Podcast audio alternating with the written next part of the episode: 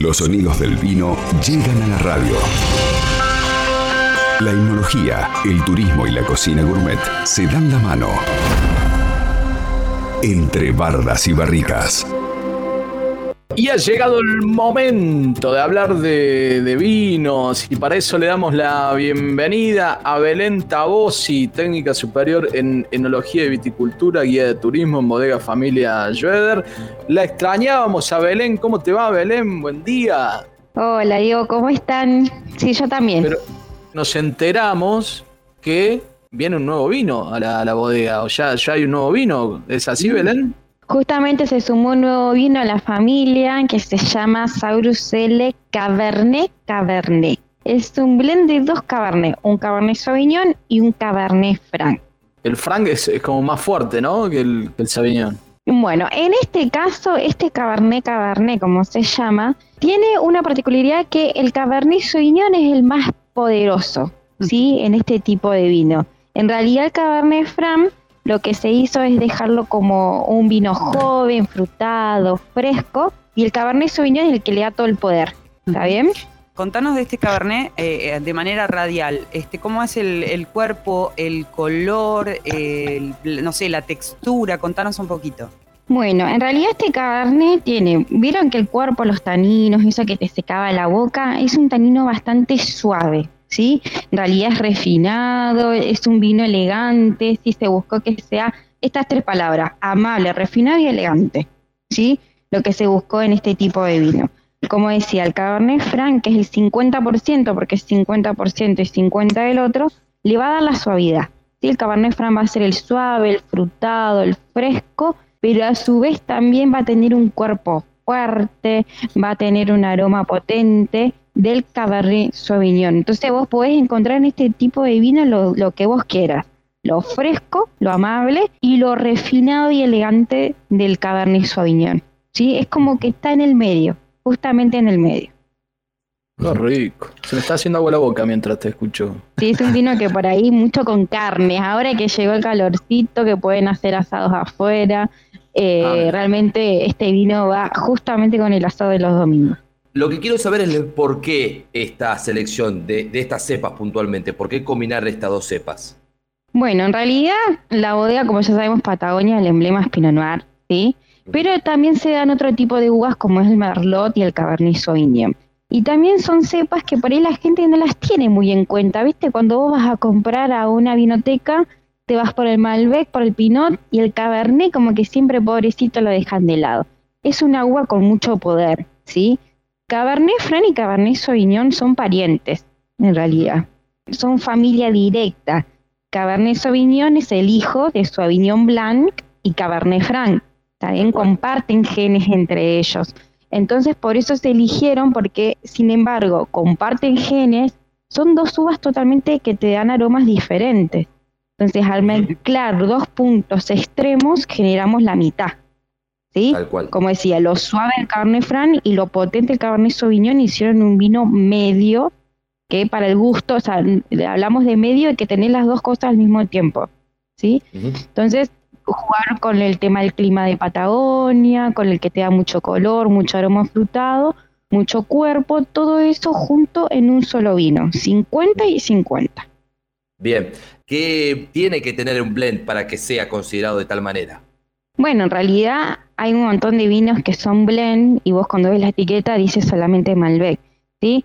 Cuando ya tiene más de dos uvas y sobrepasa el 20%, ¿sí? Ponele que tenés un Pinot Noir y un Malbec, y el Pinot Noir solamente es el 10%, eso no es un blend, ¿está bien? Cuando sobrepasa el 20% de otra cepa, ya es un blend. O sea, el blend es cuando vos tenés dos uvas, ¿está bien? En un solo vino. Ojo, no dos uvas, dos vinos diferentes que en el, en el momento de poner el líquido en la botella, el enólogo viene y te dice, poneme 50% de este y, no sé, 40 del otro y el restante de otro vino.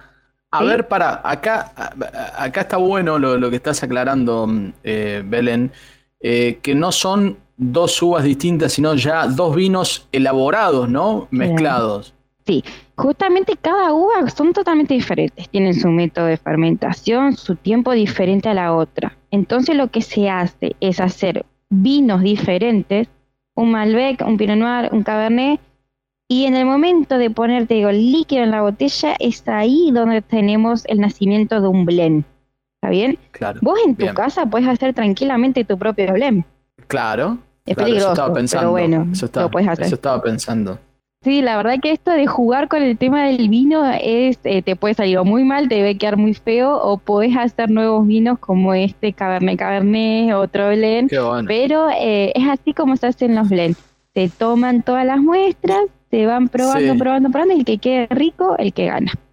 Qué bueno. Eh, ¿y, ¿Y cuándo ya lo, lo podemos conseguir a este Cabernet Cabernet?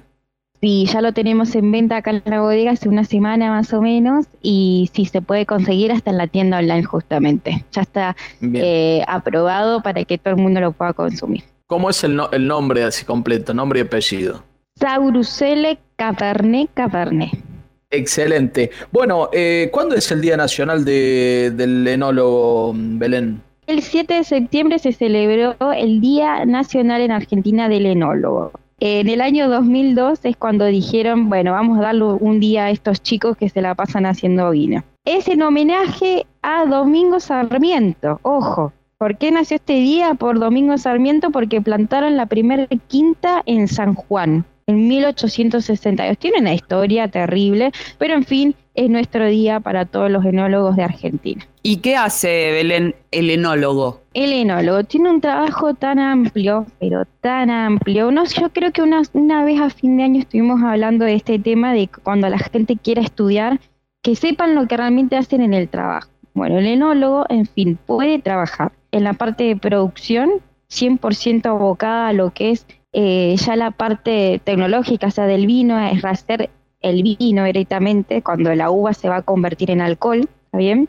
puede trabajar en todas las decisiones que se toman, en qué momento se va a embotellar, a fraccionar, en qué momento lo sacamos de un tanque, en qué momento lo ponemos en una barrica, ¿sí? Todo a gusto del enólogo.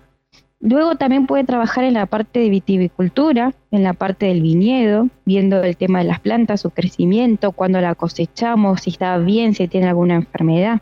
En la parte del laboratorio, haciendo todos los análisis que se le tiene que hacer el vino para que ese vino después pueda llegar al consumo de la persona. La parte de logística, cómo tiene que estar el vino apto para poder eh, llevarse, por ejemplo, en exportación. ¿Qué más? La parte de radio, marketing, por favor, no lo dejemos aparte. Obvio. ¿Hacen todo junto o hay como especializaciones para cada sector? Cuando vos estudias es todo junto.